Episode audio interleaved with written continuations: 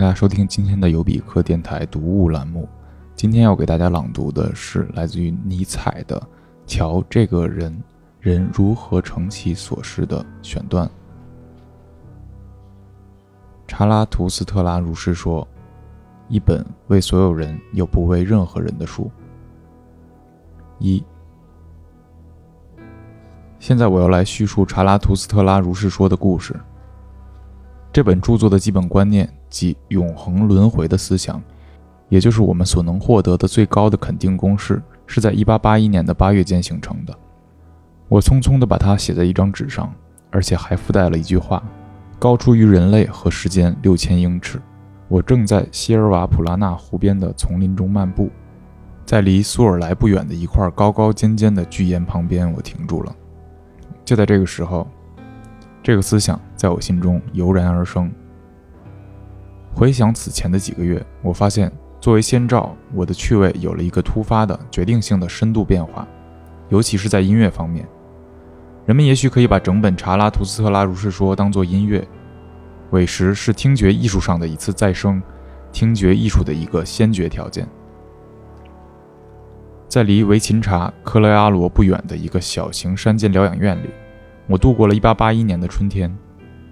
我与我的大师和朋友彼得加斯特一道，发现音乐这只长生鸟披上了比以往更轻盈、更灿烂的羽毛，从我们的头上飞了过去。如果我从那一天开始算起，直到1883年2月，该书在其难以置信的情况下突然的降生。该书结尾的部分，恰恰是在这个神圣时刻做完的。也就是在理查德·瓦格纳在威尼斯逝世的那个时候，那么该书的酝酿期就有十八个月。正是十八个月这个数字，可能引发了我的一个想法，至少是以佛教徒的观点，即我根本上乃是一头母象。这段时间里，我还写了《快乐的哲学》，它有无数迹象近似于某种无与伦比的东西。最后，他还给出了查拉图斯特拉本身的开端。该书第四篇的倒数第二节道出了有关查拉图斯特拉的基本思想，同时此间我也创作了那首《生命颂歌》，它的总谱两年前由莱比锡的 E.W. 弗里茨出版社出版，是我这一年精神状态的一个也许并非无关紧要的征兆。当其时也，在至高程度上，我内心含有一种卓绝的肯定激情，我称之为悲剧激情。今后终有一天。人们会唱着这支颂歌来怀念我，因为流传着一种误解，所以我得明言，这歌词并非出于本人之手，那是当时与我相好的一位俄罗斯年轻女子路冯沙勒美小姐的惊人灵感。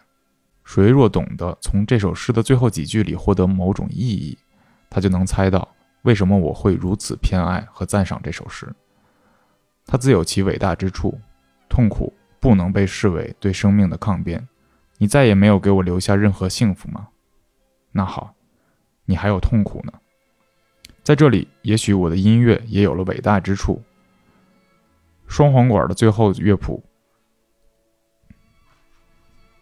这一年的冬天，我生活在离热那亚不远的那个优美而静谧的拉帕罗海湾，切入沙瓦利与波尔多福诺峡角之间的那个地方。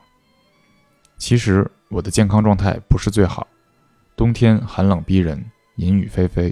我住的小旅馆离海边不远，夜晚的涛声使我夜不能寐。所有这一切大抵都不如人意，但尽管如此，却差不多证明了我的话，即所谓一切决定性的东西，皆成于逆境。正是在这个冬天，在这样一种不利的情形下，我的查拉图斯特拉如是说诞生了。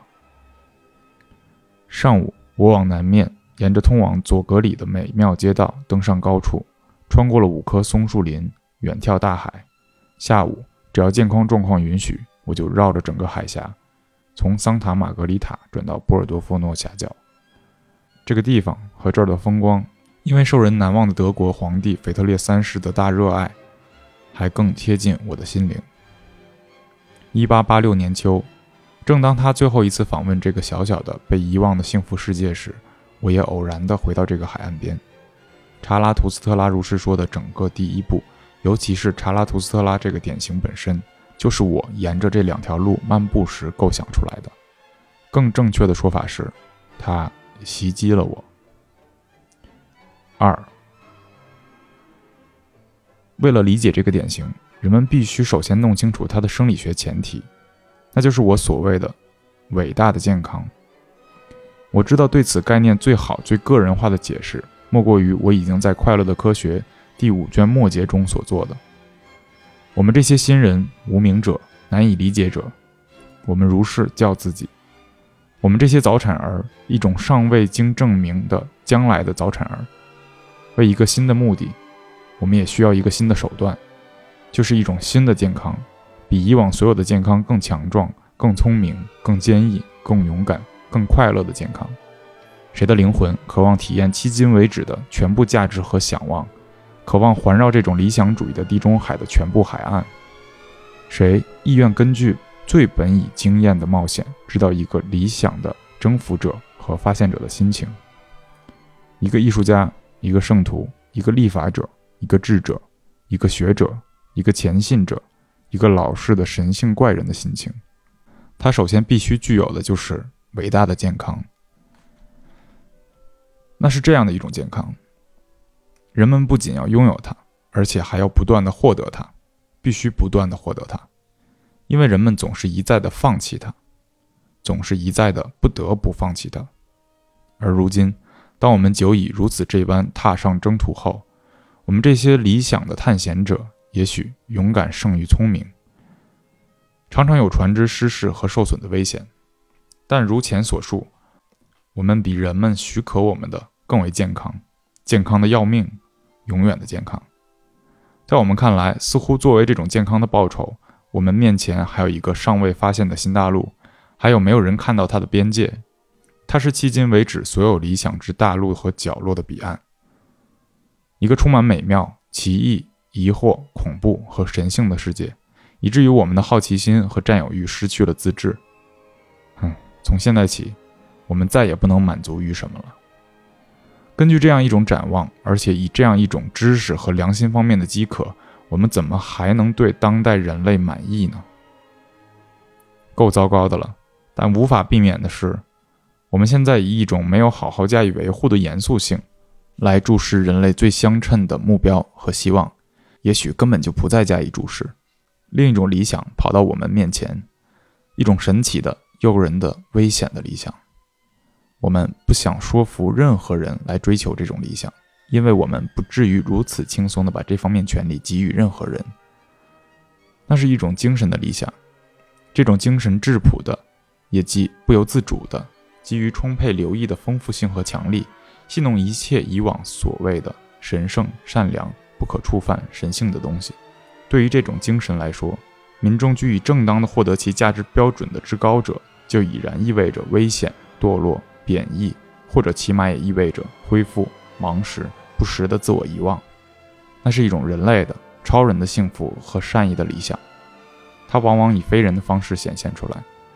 例如，当他置身于以往整个尘世之严肃旁边时，置身于以往全部在表情、话语、声音、目光、道德和使命方面的庄严性旁边。有如他们最具体的、非自愿的滑稽模仿，而且尽管如此，也许由此才开始了那种伟大的严肃性。真正的疑问才得以设立，心灵的命运方得转向，时钟转动，悲剧开始了。三，十九世纪末，有谁对强大时代的诗人们所谓的灵感有一个清晰的概念呢？若没有，那我要来做个描述。实际上，要是人身上还残留着一点迷信的话，那么人们就几乎不知道怎样来规避那个概念，即认为人只不过是某种超强力量的化身、口舌和媒介。启示概念，如若意思是指某物以无以言表的可靠和精致突然变成可见的、可闻的了，是指某物让人深深的震惊和折服。那么，这个概念所描写的就是实情了。人们闻其声，却并不寻求之；人们接受之，却不问谁是给予者。一种思想有如一道闪电，带着必然性，以毫不迟疑的形式闪现。我从未做过一次选择。有一种狂喜，其巨大的张力有时会令人热泪盈眶，步伐随之不由自主地时而飞奔，时而变得缓慢。一种完全忘乎所以的状态，带着对于无数精细的指底脚趾的站立最清晰的意识，一种深度幸福，在其中最痛苦和最阴郁的东西，并非作为对立而起作用，而是起限定作用，起挑衅作用，而是作为在这样一种光之流溢范围内一道必然的色彩而起作用。一种有关韵律关系的本能，它跨越广阔的形式空间，那种长度对大跨度的韵律的需要。几乎是灵感之强力的尺度，一种对如此强力之压力和张力的平衡。一切都是极度无意的发生，但却犹如在一种自由感、无条件性、权力、神性的风暴中发生。无意的形象和比喻，那也是最奇怪的东西。人们再也把握不了什么是形象，什么是比喻了。一切皆呈现为最切近、最正确、最简单的表达。用查拉图斯特拉的一句话说。仿佛真的就是事物自己走过来，自愿成为比喻。这就是我关于灵感的经验。在这里，万物皆亲近的归于你的话，谄媚于你，因为万物想要骑到你背上。在这里，你可以骑着一个比喻走向每一种真理。在这里，一切存在的言语和言语之盛刊都为我豁然洞开。在这里，一切存在都要成为言语。在这里，一切生成都要向我学习说话。这就是我关于灵感的经验。我毫不怀疑，人们必须回溯几千年才能找到那个能够对我说“这也是我的经验”的人。四，那以后我在热那亚卧病几个星期，接着是在罗马的一个抑郁的春天，我差点在那儿丢了小命，真是不容易。从根本上讲，这个对于查拉图斯特拉的作者来说极不合适的地方，使我极其懊恼。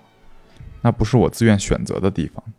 我试图离开，我想去阿奎拉，那是罗马的对立概念，是出于对罗马的敬意而建造起来的。正如我也想有一天建造一个地方，以纪念一位得体的无神论者和教会的敌人，纪念我的一位近亲，伟大的霍恩斯陶芬皇帝腓特烈二世。但一切都成了一种厄运，我不得不返回罗马。最后。当我努力寻找一个敌基督教的地点，而终于精疲力竭后，我只好入住巴贝里尼广场。我担心着，为了尽可能的要避开不良气味，我曾亲自在德尔奎里纳莱宫跟人打听，是不是有一间合适一个哲学家的安静的房间。在上面说过的巴贝里尼广场上方有一个柱廊，人们从那里可以俯瞰罗马城，倾听下面泉水流，倾听下面的喷泉流水潺潺。在这个廊柱上，我创作了那首歌，是我创作过的最孤独的歌，即夜歌。这时候，总有一种无可名状的忧郁曲调萦绕在我耳畔。这种曲调的叠句，我在《因不朽而死去》这样的诗句中重新找到了。在夏天，我回到了那块圣地，查拉图斯特拉思想的第一道闪光照亮我的地方。我发现了查拉图斯特拉的第二部。十天就足够了，无论是第一步，还是第三步，还是最后一步，我都没有多花时间。次年冬天，尼斯晴朗的天空，生平第一次照亮我的生命。在那里，我发现了查拉图斯特拉的第三部，而且完成了。整本书写成几乎不到一年。尼斯山水中许多隐蔽的角落和山冈，为我贡献了那难忘的时光。题为“旧牌与新牌”的关键章节。是我从车站艰难地攀登到摩尔人的奇妙山崖城堡伊扎时所创作的。当创造力极其丰富的涌流而出时，我的肌肉的敏捷度也总是最大。身体如果充满了激情，我们就不管什么灵魂了。人们经常可以看到我手舞足蹈，那时候我全然不知疲倦，能在山上奔走七八个小时。我睡得好，常大笑，我精力充沛，我无比坚韧。五，抛开这十日一书不说，这期间，尤其是在查拉图斯特拉之后的那几个年头，在我是一种无与伦比的困境。为求不朽，人们得付出更为昂贵的代价。有生之年，得为此死过多次。有某种东西，我称之为对伟大之物的仇恨。一切伟大之物，一件作品、一个行动、一次完成，便立即转而反对行为主体了。正是因为他成就了作品或行动，他就变得虚弱了。他再也不能坚持自己的行动了，他再也不能直面自己的行动。经历过某种人们从不敢想望的事情，某种关系人类命运之症结的事儿，而现在关键之事在于自己了，这几乎会把他压碎。另一个东西则是人们周遭的可怕寂静。孤独有着七层厚皮，再没有东西能穿透之。人们走向人群，问候友人。全新的荒野，再没有目光相迎。充其量只是一种反抗。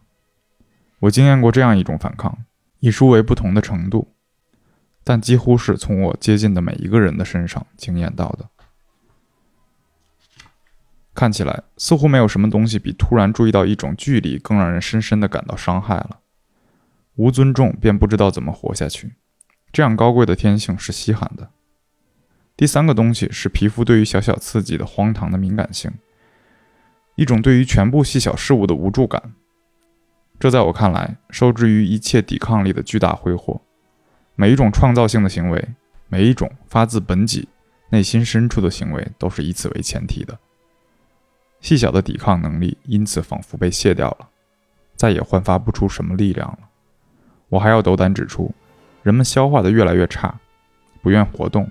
过于听任于冷酷感，甚至过于听任于怀疑感。在许多情形下，这种怀疑只不过是一种病原学上的失误。在这样一种状态里，我一度感到，由于更温柔、更善良的思想的回归而接近于牛群了，而这本身是带有热力的。六，这本著作是完全独立的，不要理会那些诗人们。也许说到底。从来就没有过某个东西是基于一种相同的力之充盈做出来的。在这里，我的狄俄尼索斯概念成了至高的行为，用它来衡量，则全部其他人类的行为就显得可怜而局促了。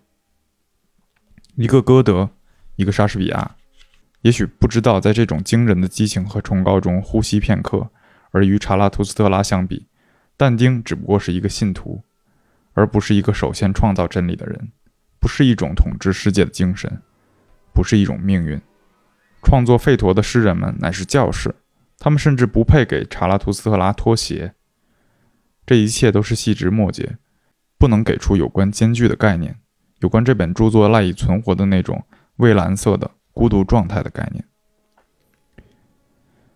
查拉图斯特拉永远有理由说：“我在自己的周围画出一个神圣的圆圈和神圣的边界，我登山越高。”与我一起攀登的人就越少。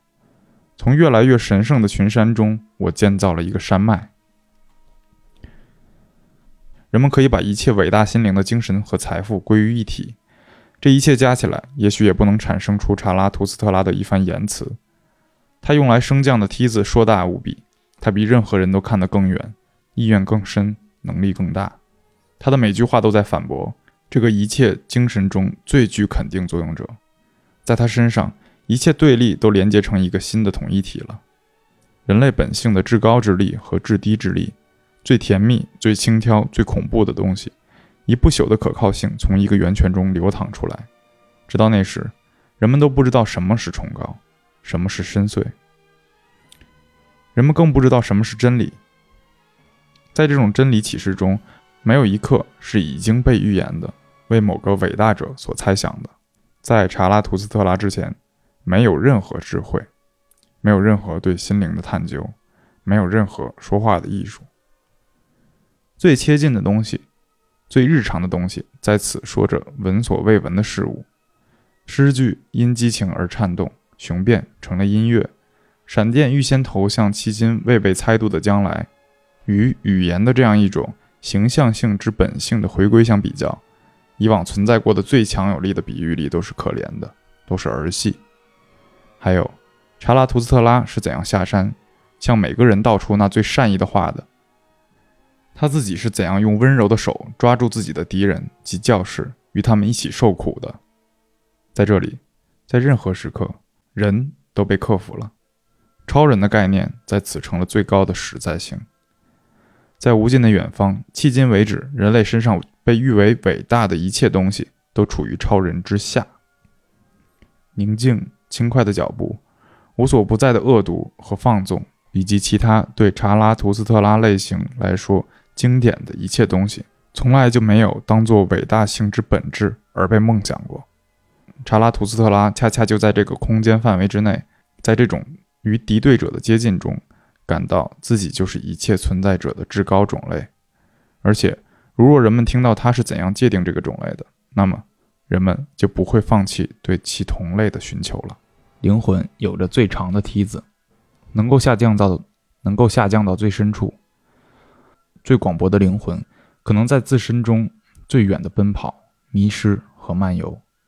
最必然的灵魂因快乐而投入到偶然之中。存在着的灵魂投身于生成之中。占有着的灵魂想要进入意愿和渴望之中，逃离自身的灵魂在最广大的范围里赶上了自己。最智慧的灵魂，愚蠢最甜蜜的给予劝告。最自爱的灵魂，在其中万物有了自己的顺流和逆流，有了自己的涨潮和落潮。而这就是狄俄尼索斯概念本身。另一种考量也会达到这一步。查拉图斯特拉身上的心理学问题，乃是在一种空前程度上说不和进行否定的人，如何仍然可能成为一种说不的精神的对立面，肩负命运之重荷、使使命之厄运的精神，如何仍然可能成为最轻盈和最超然的精神？查拉图斯特拉是一个舞者，具有对实在的最冷漠、最可怕的洞识的人，思考最幽深的思想的人。如何仍然看不到其中任何对此在的抗辩，甚至找不到任何对此在之永恒轮回的抗辩？而乌宁说，反而要加上一个理由，得以成为对一切事物本身的永恒肯定。我还把自己祝福的肯定带进一切深渊之中，而这又是狄俄尼索斯的概念了。七，这样一个精灵自言自语时。将用何种语言说话呢？用酒神颂歌的语言。我是酒神颂歌的发明者。人们听到查拉图斯特拉在日出之前是怎样自言自语的。这样一种宝石般的幸福，这样一种神性的温柔，在我之前还无人能言说。甚至这样一个狄俄尼索斯最深邃的忧郁，也会成为酒神的颂歌。作为标志，我举出夜歌。那是不朽的悲叹，因光与力的充沛，因其太阳的本性而注定不能去爱。是夜里了，现在所有的喷泉越来越响亮，而我的灵魂，也是一个喷泉吧。是夜里了，现在爱人们的全部歌声才刚刚唤起，而我的灵魂也是一个爱人的歌吧。在我心里有一个从未平静。